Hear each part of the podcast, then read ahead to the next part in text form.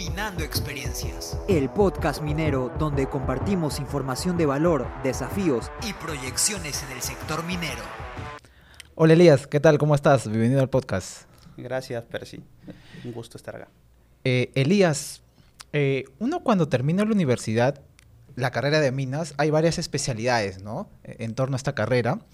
Y yo lo que he visto que una de las especialidades más pedidas o más solicitadas por los, por los estudiantes o ya, digamos, jóvenes profesionales es la carrera o la especialidad de planeamiento, planeamiento mina. Eh, a inicio de año tuvimos acá un invitado que nos habló acerca de esta, de esta especialidad. Eh, sin embargo, él tenía más experiencia en minería subterránea. Y justamente por eso te hemos invitado, ¿no? Tú tienes experiencia en el área de planeamiento mina, superficial principalmente. Correcto. Eh, entonces queremos discutir un poco, ¿no? Este, este tema y, también saber, ¿no? Por qué muchos estudiantes o muchos profesionales quieren especializarse en esta, en esta área, ¿no? Y siempre comenzamos el podcast, eh, Elías, eh, conociendo al invitado, ¿no? Si nos puedes hablar un poco de, tu persona, de tu experiencia. Ok, bien, yo, bueno, mi nombre es Elías, nos conocemos Percy, he estudiado en la Universidad Nacional de Ingeniería, eh, la especialidad de minas, he tenido la oportunidad de trabajar en ocho empresas aproximadamente, ocho o nueve compañías, si cuento el Estado. Entonces, desde las prácticas, que estuve en subterránea, luego saliendo he estado en diferentes empresas en lo que es superficial. Básicamente me he especializado en lo que es planeamiento, ahora no solamente planeamiento, sino también proyectos, evaluación de proyectos, lo que es también el tema un poco de costos. ¿no? Eso es lo que he realizado a lo largo de mi carrera. ¿Y cómo así entras, Elías, al área de planeamiento? ¿no? Como tú dices, hiciste tus prácticas en minería subterránea, sales de la universidad.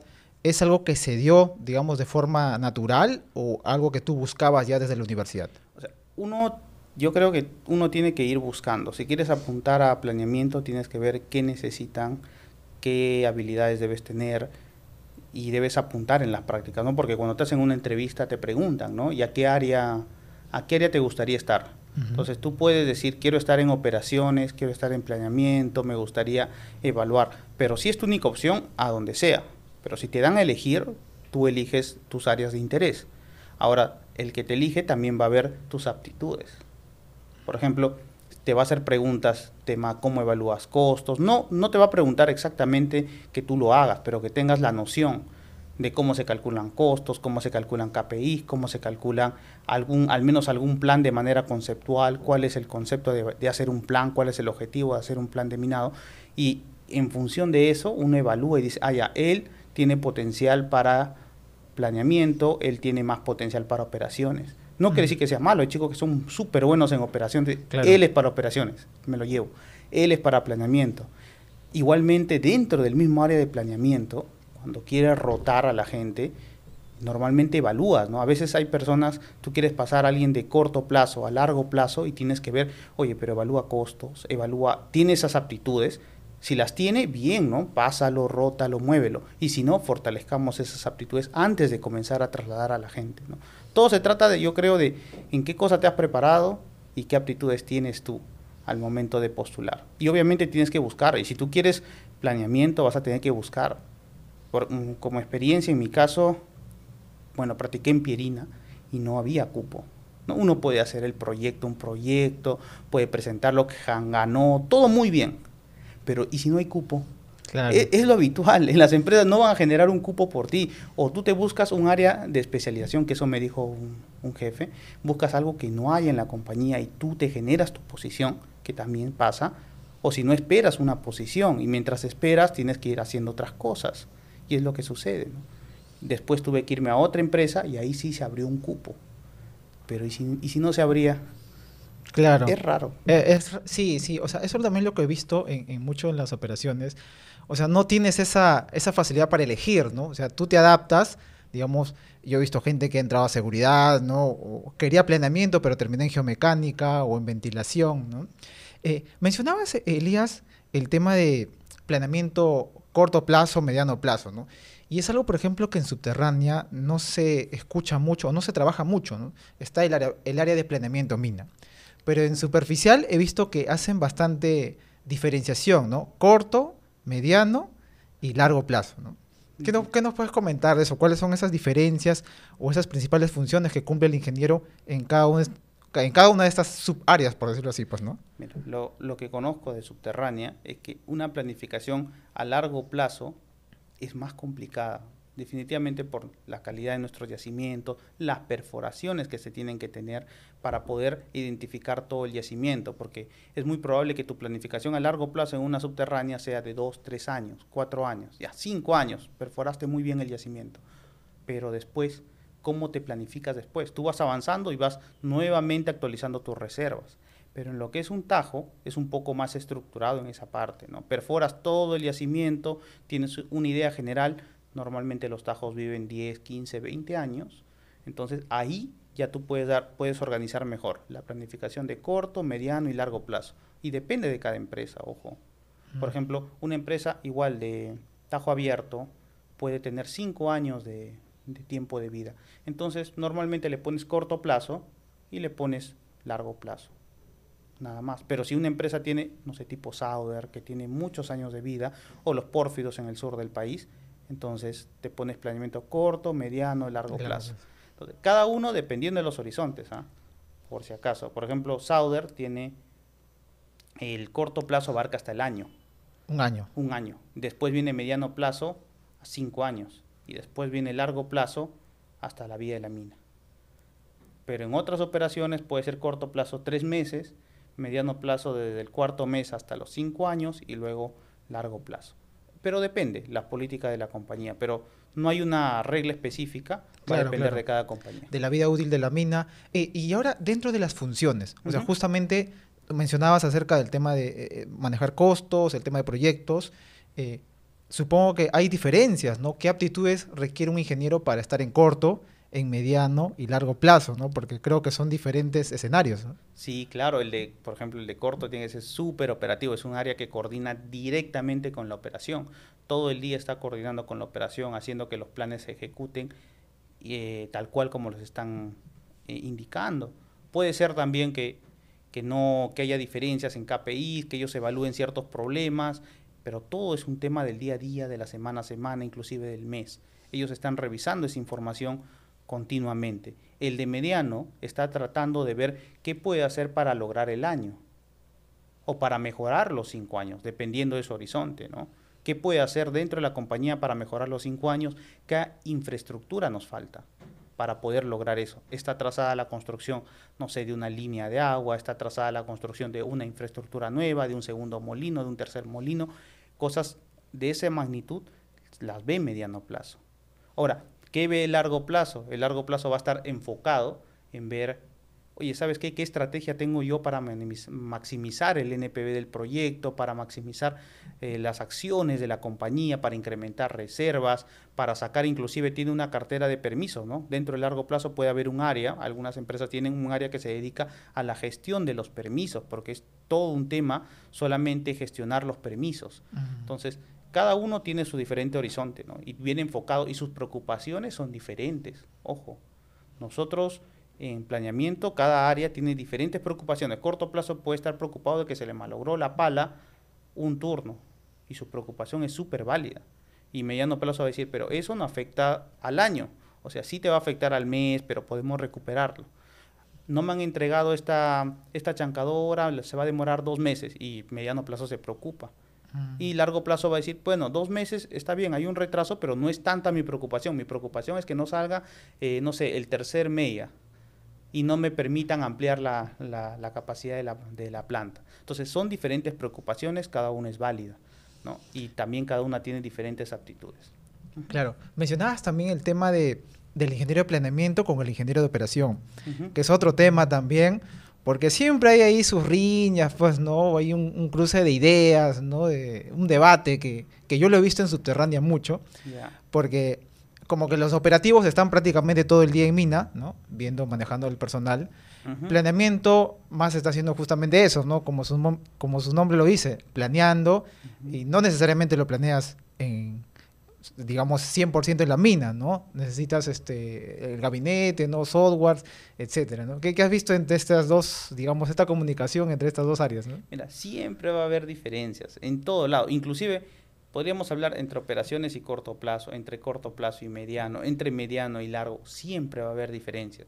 Y lo que yo digo es, finalmente el plan te sirve para tú tener la mejor guía que puedas y sobre eso operativizar y tratar de llevarlo a, a la realidad. Ahora, tú no puedes esperar que un plan sea perfecto. O sea, tratar de esperar eso no dice que lo bueno es enemigo de lo perfecto. Entonces, no puedes esperar. Tú tienes que seguir avanzando. Y lo peor, en al menos lo que he visto que impacta, es el no tomar decisiones. El no tomar, el dilatar, el dilatar, el dilatar, muchas veces es peor en realidad. Toma una decisión, mejórala sobre el camino. Imagínate tú, estudio, estudio, estudio en tal lugar o en tal lugar, ¿qué hago con mi vida? Toma una decisión, igual es en la mina. Tomas una decisión, mal que bien, sigues y la vas mejorando en el camino, porque lo peor es quedarte en el limbo. ¿No? Hay mucha gente que espera, ¿no? Tener más información, recabar más data, dice, para tomar una decisión, ¿no? A veces quizás son, digamos, perfiles también de cada profesional, pero hay otros que también requiere la mina, pues, este, tomar decisiones en ese momento, pues, ¿no? Porque después se puede complicar también las cosas. Ahora, ojo, estamos hablando de operación. Ya cuando pasamos al área de proyecto, ahí sí, trata de conseguir la mayor cantidad de información, haz tu estudio más completo, mm. proyectalo de la mejor manera. Pero cuando estás en la misma operación, cuando ya estás sobre la marcha, la verdad que lo que impacta son las decisiones. alguien que, a veces, muchas veces alguien que diga, ya, se hace así. Y ya, seguimos. Toma, mira todas las opciones y se hace así. A veces uno piensa, y a veces en la universidad dice, no, tengo que sacar el mejor, exactamente el costo que sea con el noveno decimal. No, que esté bien, en un 95, 99% está perfecto, sigue para adelante, eso es una evaluación válida. Y eso también creo, Elías, es por la formación que tenemos cuando, por ejemplo, pensamos, ¿no? Y eso creo, creo que ahora está cambiando, ¿no? Que para un problema solo existe una solución, ¿no? O una respuesta. Y, eso creo, por ejemplo, en la, en la maestría trabajamos bastante lo que es este, la casuística, casos, ¿no? Te planteaban un problema, te lanzaban preguntas acerca de un caso y no había respuesta correcta. Eh, digamos, un grupo tenía una perspectiva, el otro grupo tenía otra solución, ¿no? Y así se enriquecía, o sea, el, lo que decía el profesor en ese momento, que el debate, ¿no? El, intercambio de ideas, eso es lo que enriquece, digamos, la, la sesión. ¿no? y, y eso creo que es también trasladarlo al trabajo, ¿no? No, no, nadie tiene la, respuesta correcta porque muchas veces no se sabe, pues, ¿no? No se sabe lo que va a pasar dentro de la operación porque hay muchos factores que tú no manejas, ¿no? Correcto. O sea, tienen un problema, tienes que llamar a todas las áreas, mm. porque tratar de solucionarlo tú mismo no funciona en una mm. operación. O sea, lo mejor es interactuar con todas las personas. Por eso también esa es otra de las habilidades que uno busca en los nuevos chicos. O sea, puede ser súper bueno, pero yo no quiero una persona que esté metida solamente, porque los problemas no lo va a solucionar así. O sea, puede tener una buena idea, puede ser muy inteligente, pero no lo va a solucionar así. Tiene que interactuar con otras áreas, inclusive dentro de su misma área, salir a otras áreas a buscar información. Y muchas veces eso es súper, súper importante. Quizás igual o más importante que, que tú mismo te, te enfoques en conseguirla. Tú te, te demoras en conseguir un KPI, una información, la otra área la tiene. Tienes que interactuar. Toda la mina tiene que interactuar en conjunto, si no, no va a funcionar. Y eso es una habilidad también, pues, Elías, ¿no? Tener esa capacidad de escuchar, de comunicarse. Porque hay mucha gente que también se aísla, pues, ¿no? O, solamente ve su área y no está viendo o no está abriendo el panorama, pues, ¿no? No, no ve el, como dice, no ve el bosque, ¿no? Solamente está viendo el árbol. Sí, también sucede que a veces eh, hay de todo, ¿no? Pero puede ser que ella se está en una operación y se hace de una forma, vas a otra operación y quieres hacerlo de esa forma pero no sabes que hay un abanico de opciones que las pueden hacer en diferentes operaciones. ¿no? En una operación se hace de una forma, en otra de otra. Encontremos la mejor forma de hacerlo nosotros. A veces no cerrarse con las ideas. Y el tema de, de conversar, de poder interactuar con las personas, es muy importante para los chicos porque es una habilidad que también se debe trabajar. O sea, no la puedes tener, quizás no vas a ser el mejor orador, el mejor conversador, pero la debes trabajar. ¿no? Si es que no la tienes, fortalecela. Definitivamente. Elías, otro, otro punto también dentro del área de planeamiento mina es el, el, uso de softwares. ¿no? Creo que, recuerdo en la universidad, ya muchos estudiantes ¿no? que tienen estas miras de especializarse en esta área, eh, comienzan a aprender software por su propia cuenta. Habían grupos también, recuerdo, de estudio. ¿no? ¿Cómo fue tu caso? ¿Qué, tanto, ¿Qué tanta importancia le diste al uso de software? Mira, yo salí de la universidad sin usar ningún programa. O sea, de planeamiento. De planeamiento. Ya, nada de planeamiento. Yo sabía que se necesitaba. Llevamos un curso, era muy básico, lo que nos explicaron en lo que es eh, un software de planeamiento. Estando en la operación aprendí el software. Pero ahora es diferente la situación. Ahora los cursos están por doquier de todos los programas, inclusive hay alguna tipo academias que prestan los servicios virtuales de los software. Ah, no está caro, creo que sí es alcanzable para los estudiantes, así que es importante que se capaciten. Ahora es como algo básico que tienen que tener ya la capacitación del programa. ¿no? Antes se buscaba que la analítica, ahora se busca la analítica más el programa como mínimo. ¿no? Pues hay un montón de programas. Lo importante es que sepas la lógica, cómo funcionan los programas. ¿no? Ya sea, imaginemos, Hexagon, Deswick, Vulkan, ¿qué otro, ¿qué otro comercial hay por ahí? También está el Datamine, cualquier programa. Lo importante es que sepas cómo funcionan los programas. Porque todos van a hacer, de alguna manera, con algunas diferencias, van a tratar de hacer lo mismo.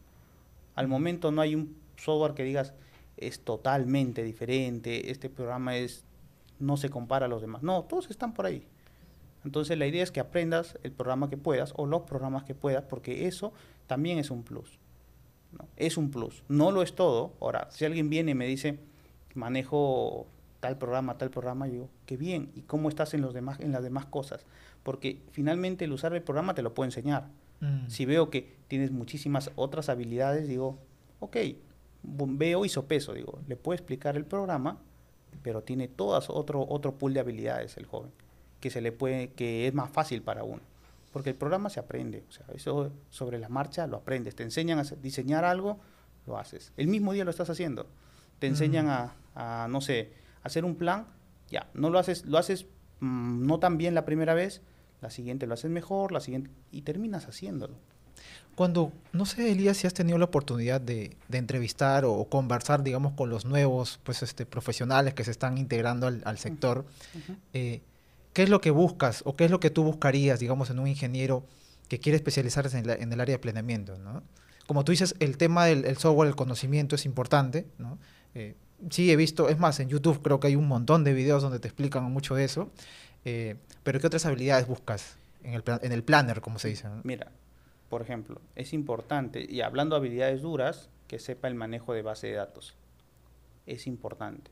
Ahora, que maneja programación también es súper importante. Lenguaje de programación. Lenguaje de programación. El más común es Python, ¿no? Ahorita está... Python ha salido desde el 90, pero está... Bueno, ahorita está en auge, mm. sí.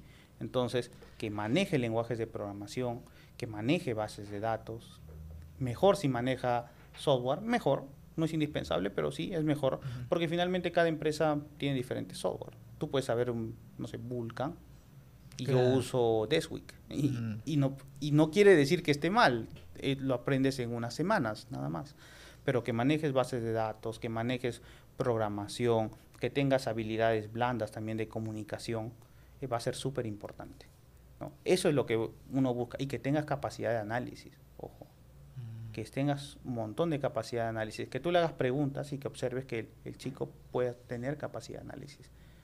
En alguna entrevista te cuento que nos daban una hoja, todavía cuando hicieron entrevista, una hoja, un artículo, y lo leías rápido, te decían, tienes un par de minutos, léelo, y explícame, a ver, ¿qué has entendido de ese artículo? Ese artículo. Esa era una entrevista, era una pregunta, entonces ahí te evaluaban de manera ya muy dura tus habilidades de, de análisis, ¿no? qué has entendido, por qué está bien, por qué está mal, te hacían preguntas de esos artículos. Entonces, es una manera muy dura que también deben tener los chicos, ¿no? Que también deben entrenarse en eso. Y eso se entrena básicamente estudiando, revisando, leyendo información nueva, mm. actualizándose. ¿no? Creo que la ventaja de ahora es que hay bastante información, pues, ¿no? Encuentras información prácticamente de todo, ¿no? Hay demasiada información. Hay demasiada información. Y eso justo lo conversaba con el invitado anterior. Eh, creo que ahora lo que se rescata es eso, ¿no? Esa, esa capacidad de sintetizar, de analizar la información. Ahora que, ahora con esto del tema de la tecnología 4.0, eh, los equipos ¿no? que, se, que se utilizan en mina, no sé, este, las palas, los camiones, eh, generan mucha información, mucha data, ¿no? ¿Y qué haces con esa data en bruto si no la sabes analizar o no la sabes sintetizar, ¿no? Correcto. Y, y eso creo que es, es una de las habilidades que, que mencionas, ¿no? Que se necesita ahora y que quizás antes no se valoraba tanto, ¿no? Correcto. Antes se tenía también un montón de información, se tienen este, algunos intentos, algunas pruebas de manejo de datos, ¿no? pero ahora es casi como indispensable tener toda la información, toda la nube de puntos. Los camiones generan una data cada dos segundos. De su Cada dos segundos. Cada dos segundos de su ubicación GPS. Entonces, imagínate de todos los camiones, de todo el día, Mm. de los meses, es mucha información, información. mucha información que tú puedes depurar, que tú puedes manipular, son teras y teras de información. Eso es importante manejarlo. Creo que es de las cosas más importantes. ¿Por qué? Porque en función de eso sale mucha información que requiere el planeamiento. O sea, ¿cómo tú refutas a alguien qué está bien, qué no está bien, qué cosas se puede mejorar? Únicamente con información. Si no tienes información, tú no puedes refutar. Simplemente es un buen deseo que tú tienes, un, digamos, un olfato que tú tienes, pero Una lo opinión mejor, puede ser, ¿no? Exacto, pero lo mejor es refutarlo con información. Lo mejor es manejar bases de datos, manejar información, manejar todo este tipo de, de herramientas. Yo recuerdo una, una frase, ¿no? Eh, la diferencia entre una opinión y un argumento, ¿no?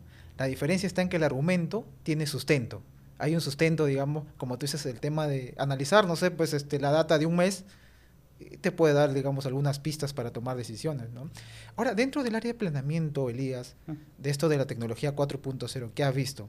Y eso también eh, eh, considerando que tú, tú estás trabajando actualmente en una mina que se considera digital, ¿no? Entonces, Correcto. eh, ¿Qué nos puedes comentar de esto de la tecnología 4.0 dentro del área de planeamiento mina? ¿Cómo, digamos, cómo ha cambiado este, este concepto? Mira, para hacer en ese aspecto, el planeamiento, los programas todavía están en un proceso de adaptación. Todos los programas, ah, inclusive, porque nosotros usamos, en este caso, usamos el, el Hexagon, ¿no? las herramientas de Hexagon que integran todo. También en otras compañías se ha testeado varios programas. Como, y como te comenté, muchos son súper buenos en cosas puntuales. Pero ahorita lo que nos interesa es una herramienta que integre todo. Y hacia donde apunta, hacia donde veo al menos que apunta, después de la integración, es que genere múltiples, múltiples planes, Escenarios. escenarios, cualquier cantidad de escenarios. ¿no? Ahorita podemos hacer los análisis, tú debes haber escuchado el RIS, ¿no? Mm. RIS, pues, otro programa que puede hacer algunas simulaciones de Monte Carlo. Pero esas son simulaciones que las haces en Excel. Con un buen estimado, sí, pero ¿cuál sería lo ideal? Que te genere el mismo programa unos mil planes y que te los pueda generar en una hora, digamos. Y que tú puedas analizar las curvas en función de esos planes realmente. Porque cuando tú lo pones al programa, tú analizas cómo se mueven las fases, cómo se mueve la alimentación a planta, todo concatenado, como si fuera una simulación más realista. Claro. Entonces, hacia eso apunta, a generar planes, muchos planes que te den la curva directamente, la curva de, de probabilidades, ¿no? Para que tú puedas tomar una buena decisión en función de eso. Pero para ello todavía se está incrementando el tema de capacidades, ¿no? El tema de Sí, limitación de las capacidades sí, de los sí. equipos. Yo veía cuando hacían un plan en su laptop, lo dejaban y se iban a, ¿no? Se iban a dormir hasta el siguiente día, dejar procesando la información. Ahora creo que ya también la, la computación ha aumentado. Creo que ya se viene también la computación este, cuántica, que es otro, otro tema. Pero creo que eh, la proyección justamente va a ser eso, ¿no?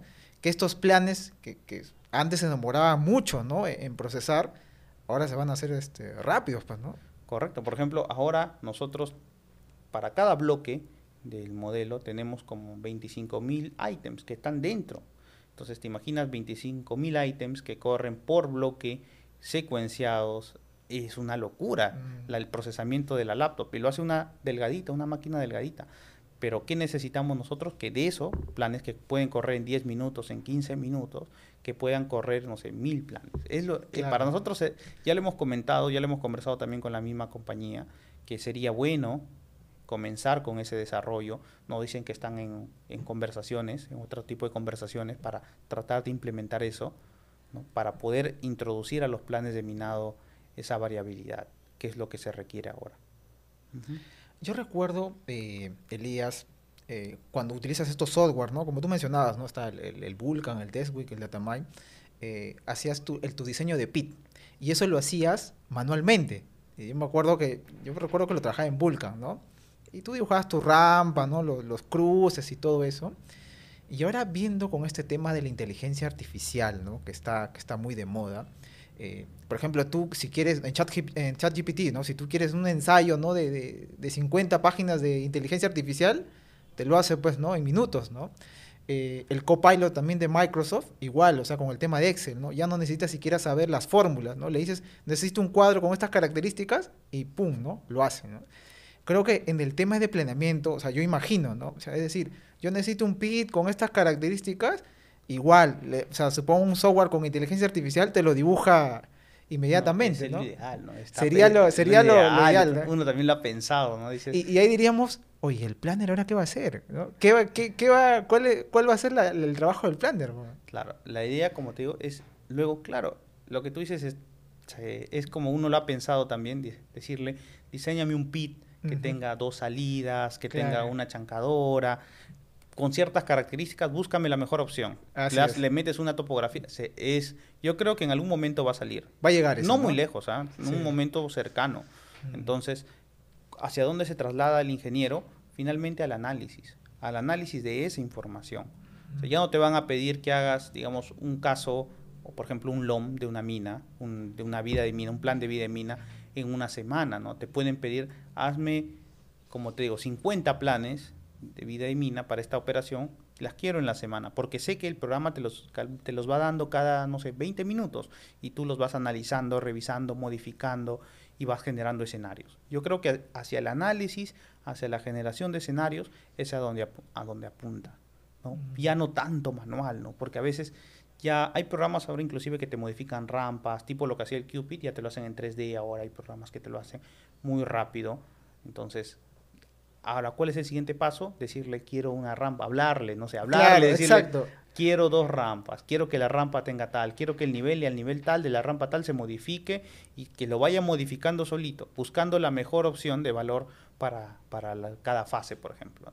Sí, sí, por ejemplo, yo he visto varias, varias plataformas, por ejemplo el Mid Journey, que, que, le dices, ¿no? Quiero, no sé, un dinosaurio con un casco dentro de una mina y ¡pum! te, te lanza la imagen, ¿no? O sea, de arquitectura.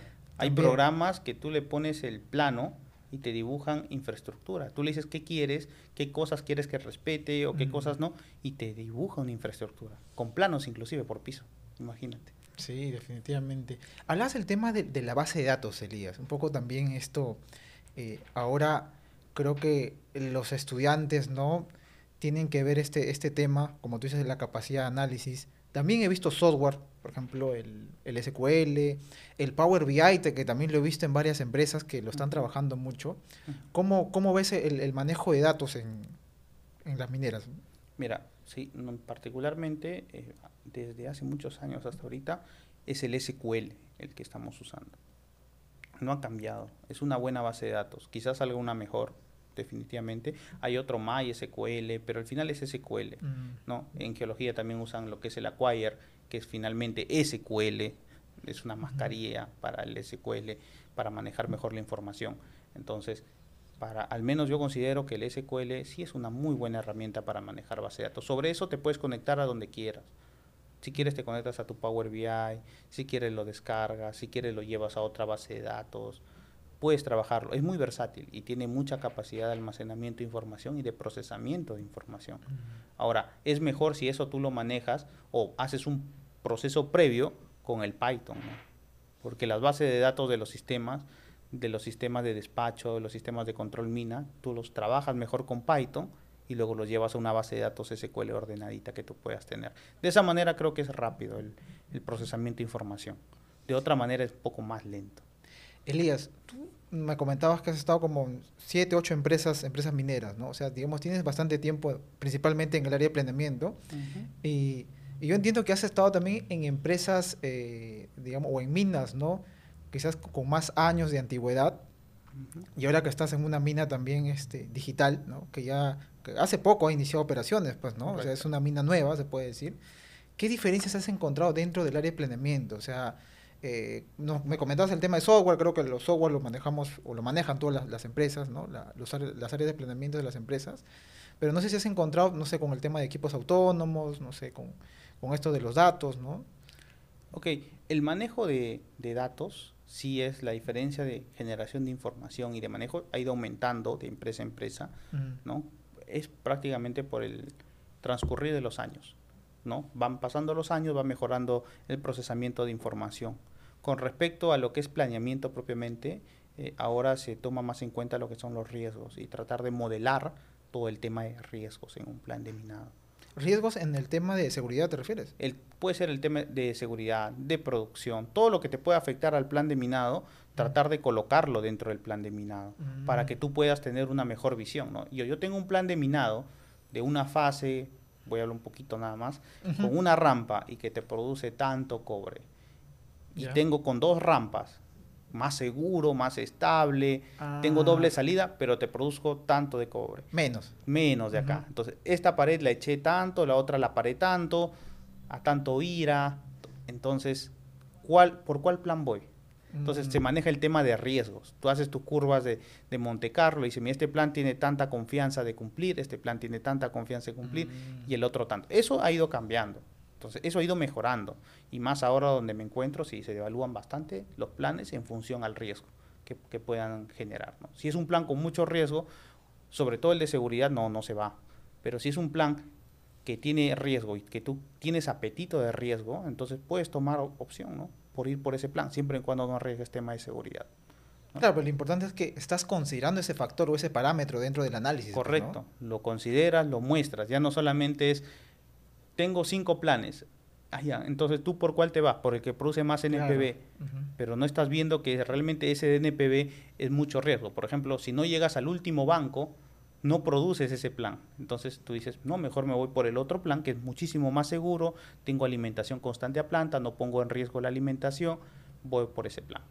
Eso definitivamente es un tema de decisión, pero el tema de inclusión de riesgo creo que es lo nuevo que se está, que se está haciendo ahora, ¿no? En lo que es planeamiento. Elías, a lo largo de tu experiencia, ¿no? Eh, más de 10 años en, en el sector minero, eh, no sé si, si tienes unas, unos casos, pues, ¿no? unas experiencias puntuales que, que te han pasado eh, dentro del área de planeamiento y cómo los has, este, cómo los has llegado a sobrellevar. ¿no? Sí, mira, en lo que es, como he estado en corto, también mediano, y lo que es evaluación de proyectos, por ejemplo, en evaluación de proyectos, eh, la mayor lección fue la que sí la mencionaron en la universidad, pero la viví directamente, puede ser un proyecto que sea rentable técnicamente, todo muy bien, pero si no logra la parte social, Mm, no lo vas a hacer. O sea, es lo más importante. Realmente tú te quedas ahí, pero todas las observaciones, todo lo que nos han dicho, sí está contemplado, todo está bien, pero no se logra. Lo más importante es que tenga esa parte social, esa parte ambiental aprobada. Entonces, creo que por el área de proyectos, creo que es la mayor lección el ver realmente conseguir esa aprobación o tener al menos un mapeo de que vas a conseguir esa aprobación, porque si no, tu proyecto no es viable mm. al menos ahorita acá en el país, creo que la parte social, la parte ambiental es de las más importantes antes de iniciar un proyecto.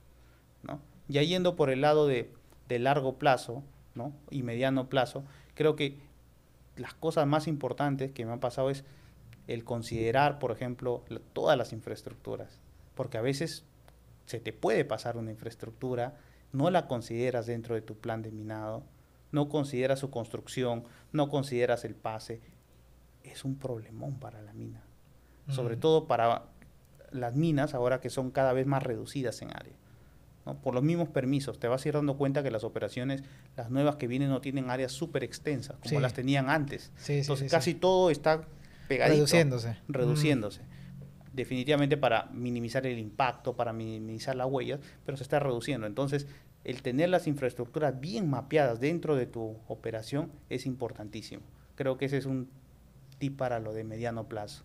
Y en corto plazo, de igual manera, ¿no? Yo en alguna operación, por hacer una reperforación, por ejemplo, de una malla, no nos dimos cuenta que había un piezómetro ahí. Entonces, el piezómetro lo perdimos. Imagínate, sí, ya te imaginarás que fue un problemón. Eso fue iniciando, ¿no? Por no, hacer no un- vamos, no vamos a decir acá cuánto cuesta un, un piezómetro. No, cuesta mucho, mucho. Pero, por ejemplo, eso que te enseña a no volver a hacer las cosas rápido, ¿no? Porque por la presión de querer hacerlo rápido, terminas cometiendo errores. Creo que siempre es tomarte un buen tiempo para analizar, un buen tiempo para poder presentar un plan, inclusive en el área que te encuentres, ¿no? Un compañero eh, de la universidad, ¿no? Me decía que está en Canadá, me decía, por ejemplo, en Canadá los, los tajos son, son pequeños, me dice. O sea, lo- los tajos grandes que tenemos en Perú, tipo, no sé, Cerro Verde, Antamina, eh, no los ves allá, allá los tajos son pequeños, dice, pues, ¿no? Y, y, y también, ahora eh, conversaba también con un colega chileno, en donde uno de sus tajos ahora es este subterráneo, ¿no? El de Chuquicamata, ¿no? Ya. Entonces creo que también va a pasar, ¿no? Eso también muchas, muchas minas, ¿no? Que ahorita son superficiales, van a pasar a una etapa de, de subterránea, ¿no? Marcobre, ¿no? Marcobre está, ha planteado su, estudio para mm. pasar a subterráneo, ¿no? Ya anunciaron la inversión, el dato exacto no lo tengo, pero sí, ya va a pasar, definitivamente. O sea, una operación ahora, esto que me comentas también, hace un tiempo me dijeron, ¿no? Eh, de, de una consultora grande, me comentaron que los proyectos a nivel mundial, en realidad, subterráneos, están aumentando. ¿Por qué? Porque no generan la huella de impacto Exacto, por la parte superficial, entonces son más viables. Sí. También puede ser que hacia ahí también nos vayamos, ¿no? Acá en Perú todavía estamos en tajos, ¿no? Bastante. Eh, el, el impacto, como dicen, pues, este, es menor, pues, en una subterránea, eh, tú ves la bocamina, ¿no? Y es más, cerca de la bocamina tú ves a los animalitos, ¿no? Todo el área verde, y no pareciera, claro, tú entras a la mina y adentro es una, una ciudad, pues, ¿no? Correcto. ¿Y qué más? Por ejemplo, depende también quién lo explota. Tú eres un empresario y tú quieres explotar una mina, tú dices, ok, eh, voy a sacar menos de ganancia, pero es más seguro, no, no voy a tener problemas sociales. no a-. Entonces, vamos por esa, porque la otra sí, por querer ganar un 5% más de lo que pensaba ganar, un 10% más, realmente podría yo poner en riesgo todo el proyecto. Hay varios proyectos acá en el Perú que, y debes, eh, por ahí seguro vas a ver en la noticia, que se han cambiado de lo que es Tajo, se han cambiado Sí. a.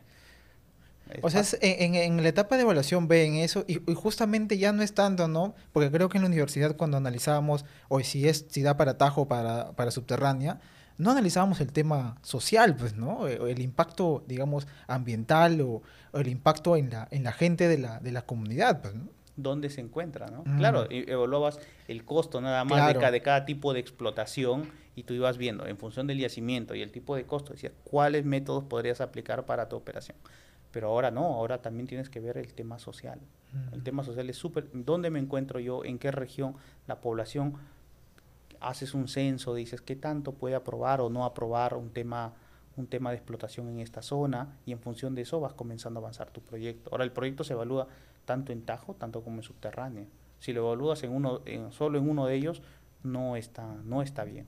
Tienes que siempre hacer la evaluación para descartar, porque en algún momento se puede trabar el proyecto y tú dices, no, entonces voy por subterráneo. Y Sí. es más factible. Creo que un caso, un caso mediático, ¿no? Muy conocido es el de Tía María, pues, ¿no? Que él tuvo problemas con la comunidad. Todo lo demás estaba bien, ¿no? Es más, ellos tenían el permiso y todo eso, pero nunca se llegó, No, o no, hasta ahora no se ha llegado a un acuerdo con, la, con las comunidades, pues, ¿no? No, no se llega, no se llega a un acuerdo, ¿no? Es un Mm. proyecto que se ha quedado eh, ahí. Yo creo que va a salir en algún momento, no sé no, no sé en cuántos años, pero Mm. sí debería salir. Pero se ha quedado justamente por el tema social paralizado. Es, por eso el tema social es importante, la reputación de la compañía, cómo ha manejado los diferentes problemas. Ahora, nadie es perfecto, entonces cómo ha manejado todos los temas que ha tenido cada compañía es súper importante, la imagen de la compañía. Ojo. Ahora, tú ves, por ejemplo, le preguntas a, a alguien, dices, le muestras la compañía y te dice, no, ellos no. Le muestras otra, no, ellos sí.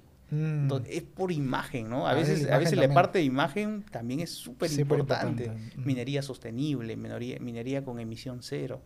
Mm. Entonces, es importante. Ahora ya también hacia eso apunta. No solamente es hacer minería como puedas, sacar como puedas, Mm. tratar de compensar la producción, no. Tratar de hacerlo de la, de la mejor manera, responsablemente. Elías, eh, ya llegando a la, la parte final de, de esta interesante charla, eh, siempre le damos al invitado eh, un tiempo para que nos compartas un tema libre, no sé, un comentario final, una recomendación, lo que tú creas conveniente. Bueno, lo que le diría a los chicos es que no dejen de estudiar, de analizar, de revisar información. Si bien es importante las habilidades blandas, háganlo en paralelo, no descuiden sus estudios. Siempre lean, manténganse actualizados con artículos, que va a ser súper importante, ¿no? En la universidad solo les va a dar la base, pero ustedes tienen que investigar un poco más. Hay mucha información que se encuentra disponible inclu- inclusive, ¿no? Y si no, pidan ayuda a sus profesores, pidan consejos para que ustedes puedan mantenerse actualizados con la información. Eso va a ser de las mejores cosas que van a poder hacer en la universidad, no conformarse con lo que te dan en la universidad, sino leer siempre un poco más, investigar un poco más y estar al tanto de las noticias. Sí. Eh, el, el- el invitado anterior también nos hablaba acerca del, del mentoring, ¿no? La importancia de tener un mentor, una persona que quizás ya está en la industria, que ya tiene varios años y te puede ahorrar muchos dolores de cabeza, ¿no? Tú que recién estás saliendo o o recién estás entrando al sector, ¿no? Sí, correcto. Ahí también tuve la oportunidad de hacer eh, mentoring y, y muy bueno, el chico muy bueno, muy bueno. Uno le va dando las pautas exactamente, ya no hagas esto, haz esto, Mm. mejor dirígete por este punto, no te distraigas con esto. En realidad los chicos tienen bastantes dudas, así que cualquiera que pueda apoyarlos, que Sí. pueda darles un consejo hacia dónde apuntar, de reducir un poco su campo de opciones, porque Mm. cuando uno está en la universidad tiene todo el abanico, Mm. reducir y enfocarlo de alguna manera para que logre sus objetivos, creo que es súper importante. Gracias, Elías. Bueno, agradecer también a la gente que, siempre recomienda los videos, que los comparte. Y con nosotros será hasta un siguiente programa. Nos vemos. Chao. Gracias.